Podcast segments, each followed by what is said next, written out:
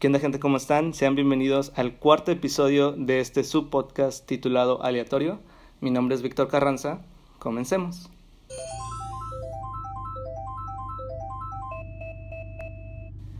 Bueno, creo que ya vamos en una buena racha. Va a ser el segundo episodio seguido con, con invitado, bueno, en este caso invitada. Voy a dar una pequeña introducción. Este es una amiga de, de universidad, es licenciada en economía, va en busca de su maestría, es de Nuevo León, de mero Monterrey. Y me gustaría nada más agregar, pues, cómo se describe, ¿no? En Twitter con su bio, el cual dice, cada juicio es una confesión. Aquí tenemos a mi amiga, mi compañera Natalia Córdoba. Natalia, ¿cómo estás? Hola, muchas gracias por la invitación, Víctor. Aquí la formalidad ante todo, porque pues tú ya, tú ya eres graduada, eres toda una licenciada, yo apenas en diciembre ya cumplo con ese deber, pero hay que hacerlo con formalidad, como de que no. El futuro leak. El futuro leak lec. Ay, no.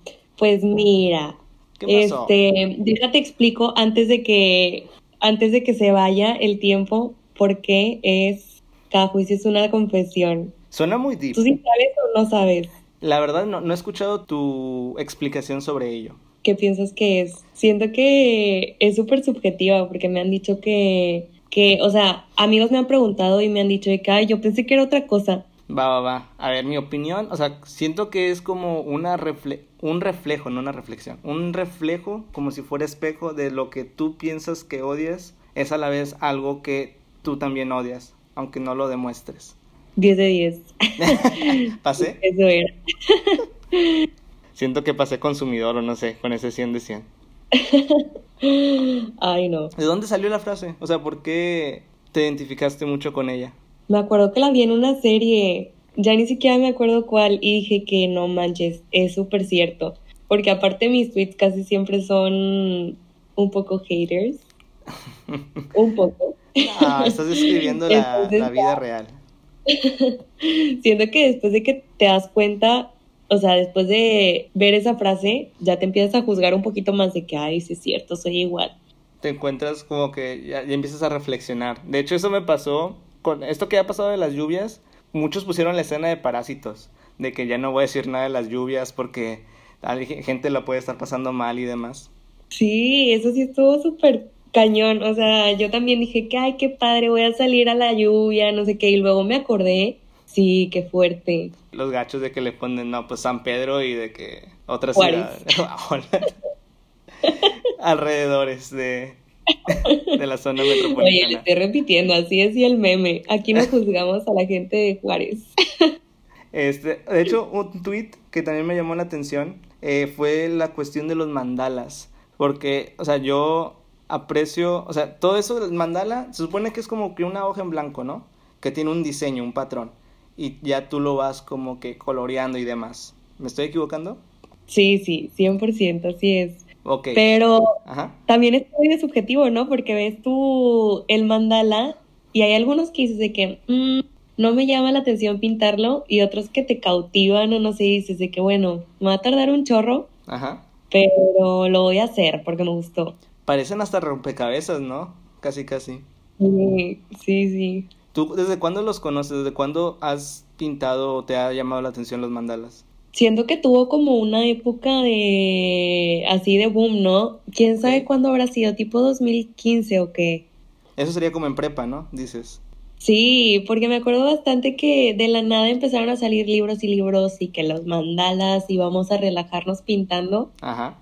y se volvieron súper famosos. Yo no los conocía hasta que fueron así súper mainstream de que todo el mundo pintaba mandalas. Claro, tiene sentido. De hecho, creo que yo tuve mi experiencia con los mandalas años antes, porque en mi colegio, en el colegio donde estaba en secundaria, este, los viernes, por decirlo así, había como que horas libres donde te ponían cierta actividad, algo, creo que se define holística, como si fuera de paz y demás. Y Oye, qué avanzados. no, Matamoros es potencia mundial. ¿Acaso no habría educación física y ya? Nada más te ponían a correr. No, también de eso había, de eso había. Pero en secundaria, ahí fue donde los conocí. Y te soy sincero, nunca le encontré el agrado. O sea, al menos de mí, porque una, yo no me considero artístico. Yo no sé así de que dibujar bien padre, pintarme algo de la línea. Entonces tener los mandalas y te dicen, bueno, aquí está una hora para, bueno, menos de una hora, pero ahí tienes un tiempo para colorear y te daban diseños, desde que...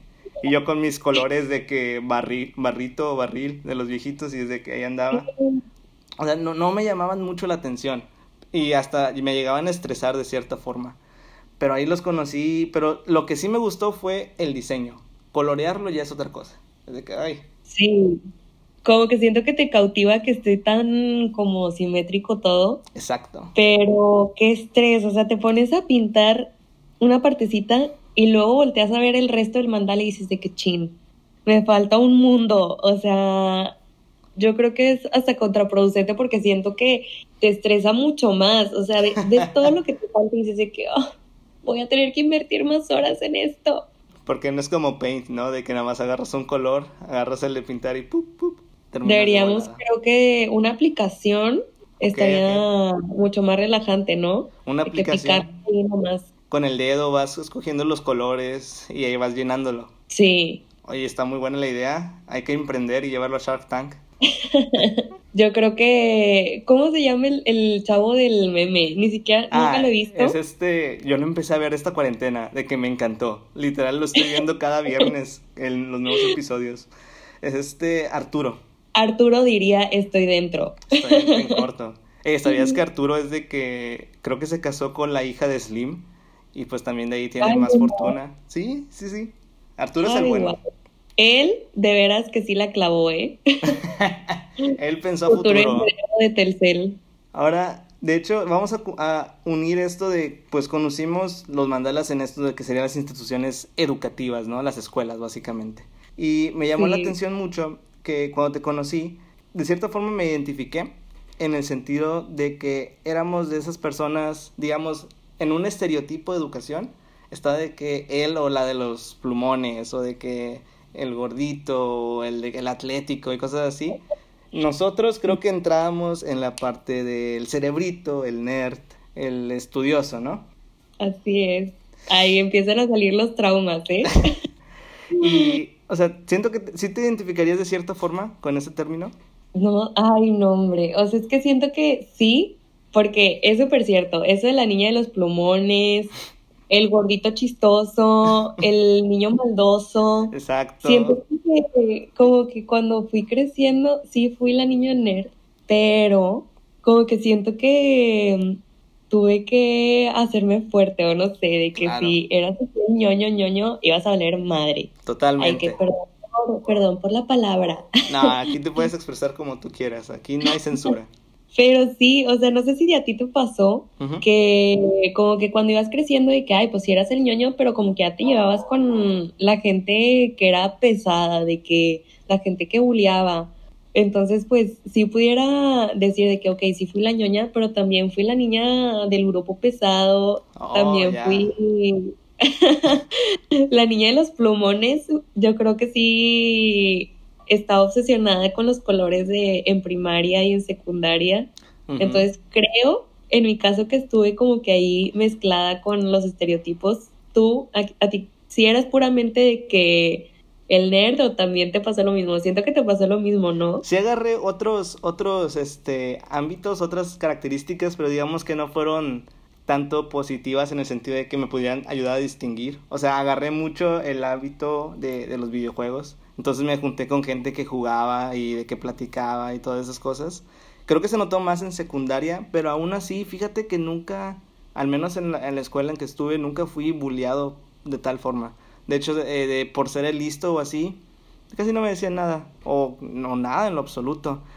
Siempre me iba bien, o me iba bien no porque me gustaba los cienes o cosas así, simplemente porque sentía divertido o era entretenido de cierta forma.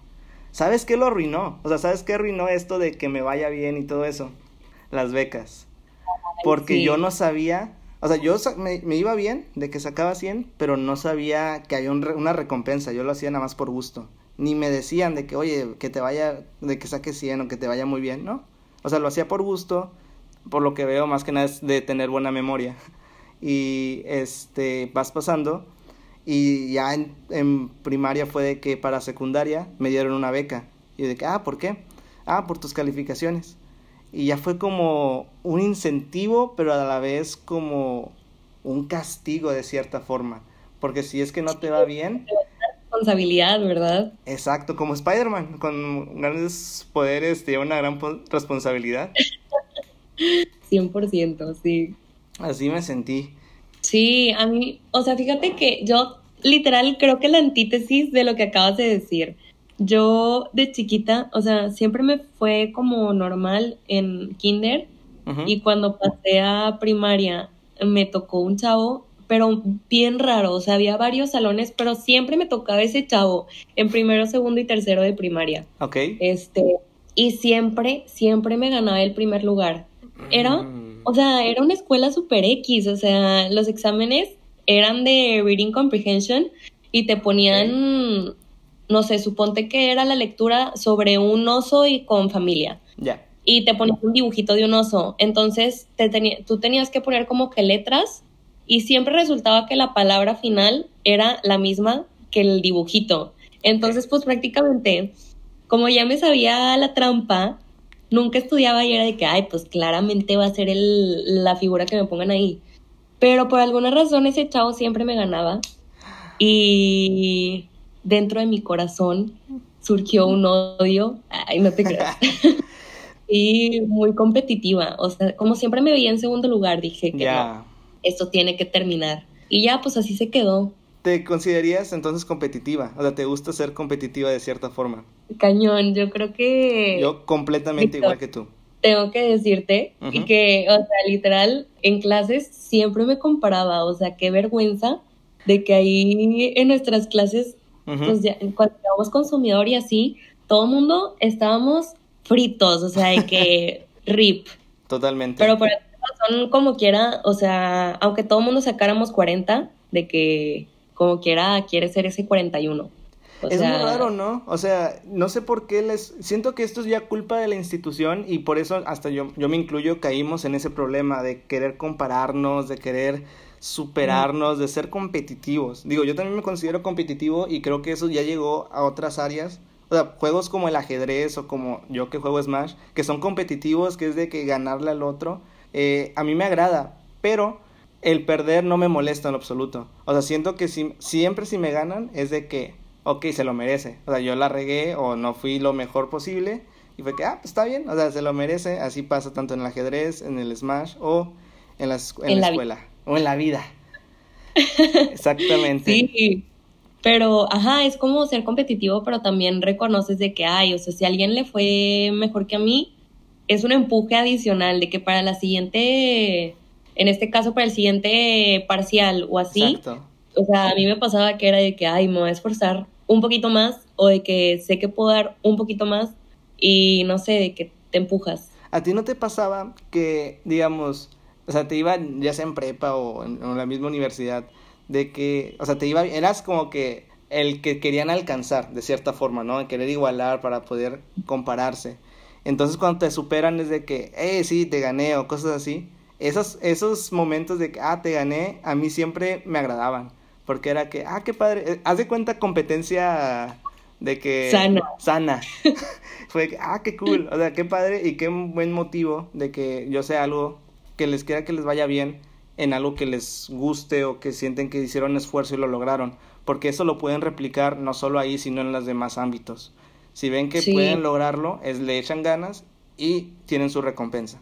Sí, siento, en prepa no me pasó porque sí había varios que le iban súper bien, o sea, pero en universidad sí me pasó que como que hubo varias materias en las que decía que, ay, pues me iba bien y listo pero como que sí me gustaba ver que hubiera gente que destacara mucho más que yo en... En otros ámbitos. O, en, en, otras materias y era de que hay, o sea, ahí es donde te das cuenta de que cada quien como que tiene su, su estrellita, sacas, o sea, de que cada quien se le da algo, le gusta más a otra cosa, entonces como que sentías que no, o siento que con la carrera es mucho más sencillo decir de que es muy válido que no me vaya bien en cierta rama o así, porque ya es como te vas adecuando a tu perfil, ¿no? O sea, de que, ay, a mí me gusta mucho desarrollo y a mí me gusta mucho econometría o no sé. Claro, totalmente. Y es más, en la universidad donde yo creo, donde vi gente, o sea, literal, no vi, todos eran inteligentes, todos tenían lo suyo. Fue lo que más me sorprendió, tanto en universidad como en prepa. Yo vi gente que dije, a la torre, esta, esta chava, este chavo, si se especializa en lo que le gusta, va, la va a romper. Se ve que tiene, o sea, cualidades pasadas de lanza y las puede potencializar. O sea, yo nunca me vi, al menos en la universidad, nunca me vi como el inteligente. Siempre me vi como el que tiene buena memoria, que sabe, recuerda cosas, este, pues las puede comprender y demás, pero nunca como el más inteligente de la generación. Eso no. Siempre, porque siempre había gente, eh, sí, mejor o más inteligente que yo, en ese sentido. Es que fíjate que siento que ya en universidad te das cuenta que exacto lo que dices tú, de que te puede ir súper bien en calificación, pero puedes ver al otro que tal vez no le fue muy bien la calificación, pero es una cuerda de que una máquina cañón. Y creo que esa fue como la lección más fuerte de la carrera. O sea, ver que te puede seguir yendo súper bien, que engañaste al sistema y ya sabes cómo te puede ir bruto, pero te das cuenta que dices de que a este chavo no le llegó ni a los talones, o sea, ve todo lo que ha leído, ve todo lo que hace, ve dónde trabaja. Entonces, sí, o sea, como que es muy mm, una experiencia que te hace como ser más, ¿cuál será la palabra? Más humilde, de que los números no lo son todo y que, o sea, claramente siempre va a haber gente mucho mejor que tú, si es, o sea, y es porque a ellos les gusta y porque se les da.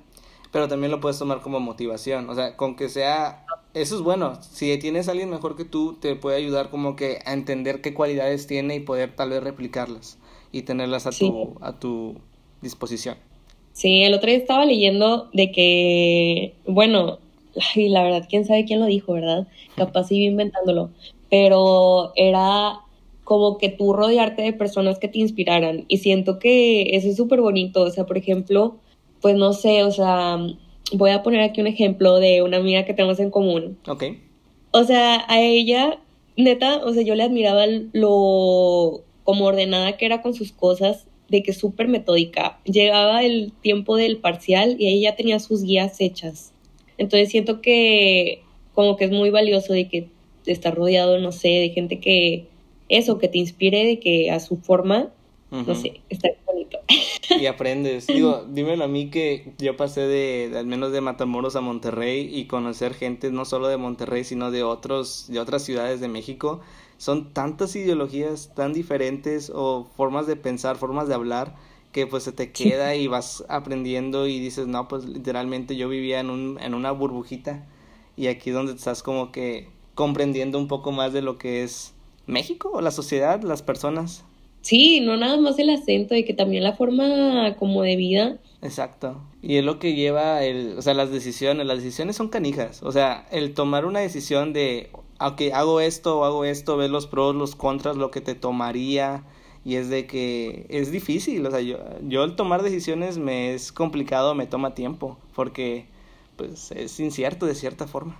Sí, yo creo que súper admiro a la gente que está decidida y toma la decisión en dos segundos yo también soy muy, o sea, miedosa. No es miedosa, es como averso al riesgo.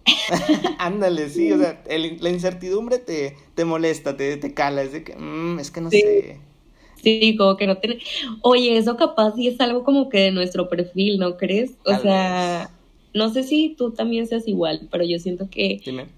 Como que, que te haya ido bien en las calificaciones te hace sentir un poco de que puedes controlar la situación. Puede o sea, de que, no sé, que tienes el control de esto. Y ya cuando se te presentan situaciones así que están fuera de tus manos, está... Y que no puedes hacer algo al respecto, sí, está complicado. Pero no sé si sea nuestro o sea... O sea, no sé si tú también seas de que control freak. Me pasa, pero es curioso. Digo, a mí lo cuestión numérico, lo cuestión objetivo, a mí me gusta, porque siento que si haces bien el proceso, ya tienes el número. Entonces ya con eso es tu respuesta. Pero si llegas a tratar de más cualidades y demás, que no lo puedes tener la ciencia cierta, me, me, me, me causa conflicto. porque es de, oye, no sé si estoy tomando la decisión correcta, porque tal vez no tome un factor o cosas así. Y eso sí molesta, porque si es de que, ah, la torre. Y después si la riegas va a caer en tu, tu responsabilidad de cierta forma y es de que, tomando otra ruta, algo menos, menos este, denso, de cierta forma, algo que también tenemos mucho en común son los memes. De hecho, yo soy, aquí me declaro, soy tu fan de tu Facebook, porque compartes los mejores memes que he visto. Ay, mucho gusto sobre eso. Hay gente que le pagan. Estaría padre que nos pagaran a nosotros. Eh, te digo un secreto. Yo tengo una página de memes, pero no es mía. O sea, es de un primo que me lo pasó. O sea, él hacía, él publicaba memes, me hizo admin y ya no publicamos nada. De hecho, de ahí viene Lechamps, porque se llama Lechamp Publish Stuff.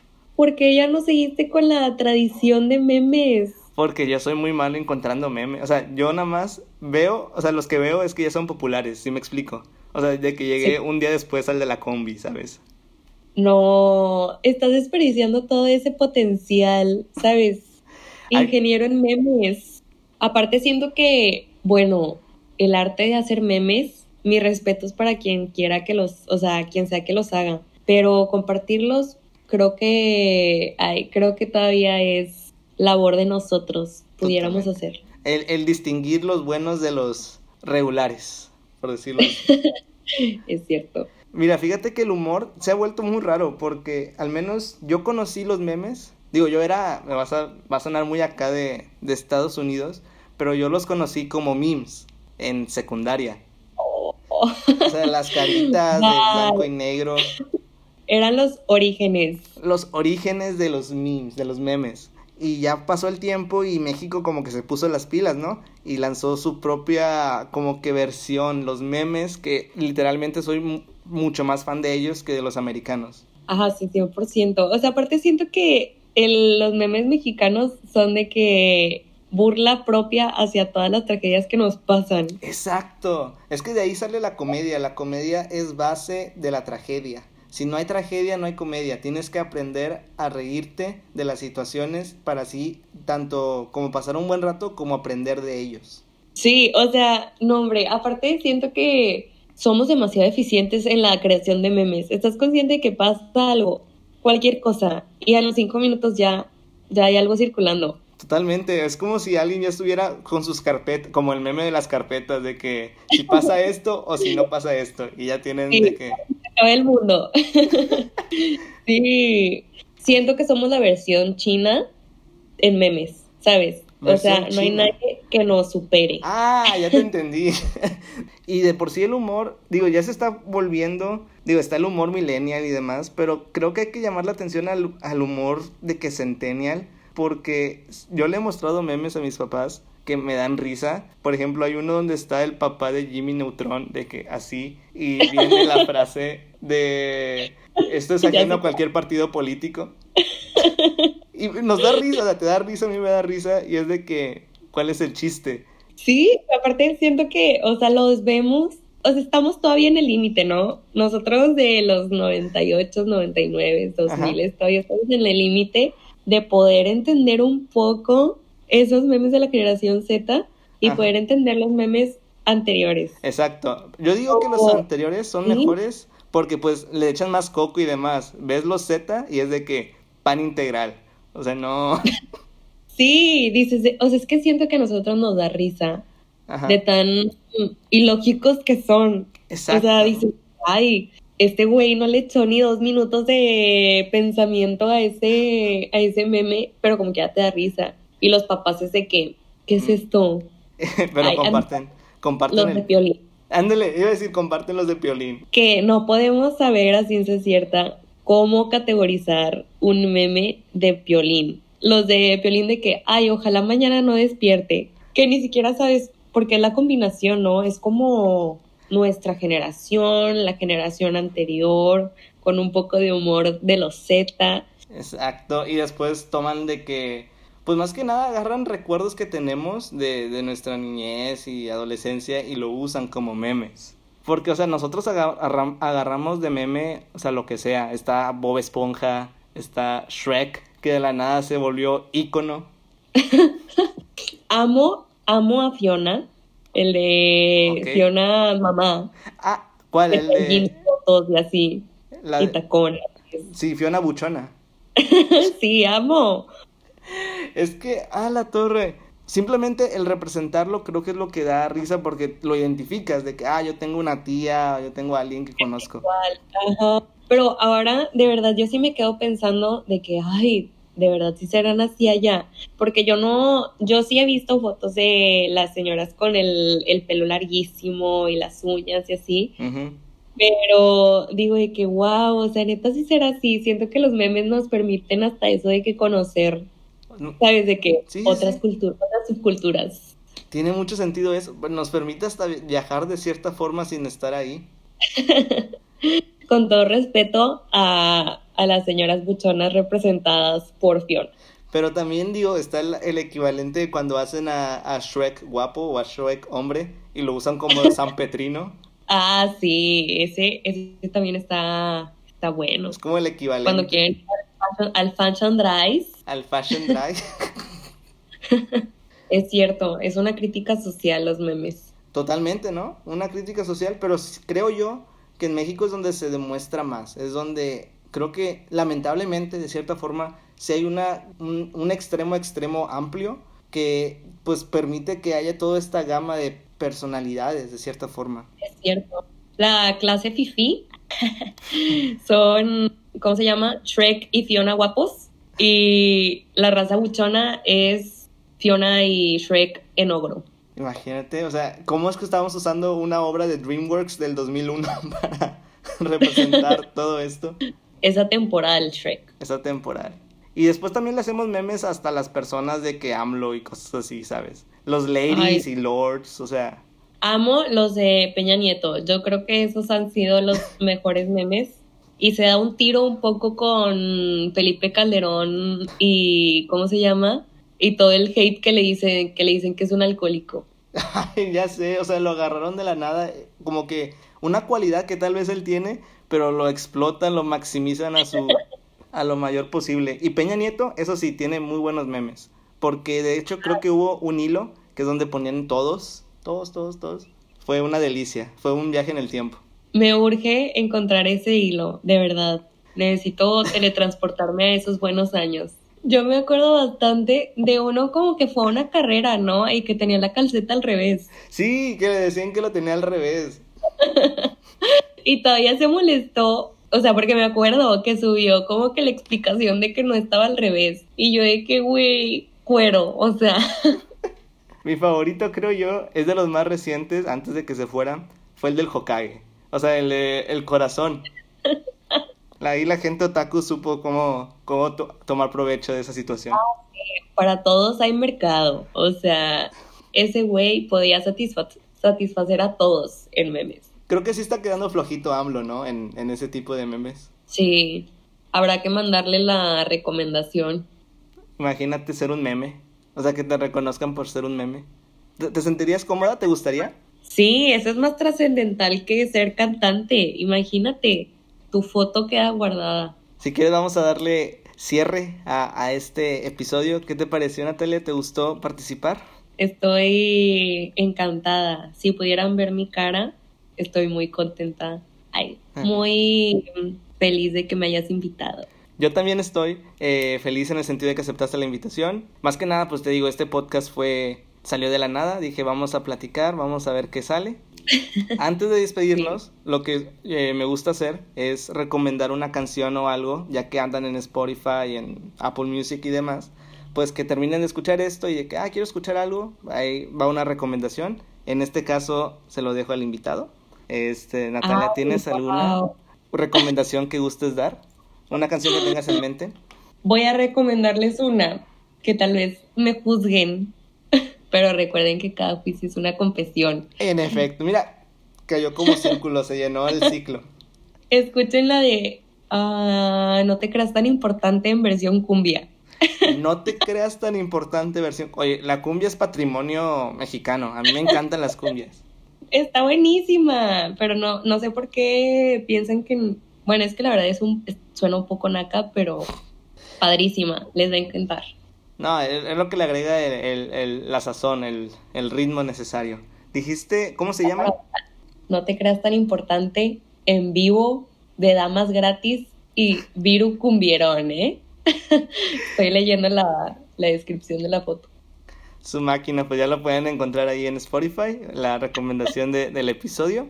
Y creo que ya sería todo. Vamos a despedirnos, Natalia. Muchísimas gracias por escuchar este episodio. Agradezco mucho su atención. Agradezco a Natalia por estar presente en este episodio. Gracias a ti. Y pues nos vemos en el siguiente en el siguiente podcast. Cuídense mucho. Nos vemos. Bye. Bye.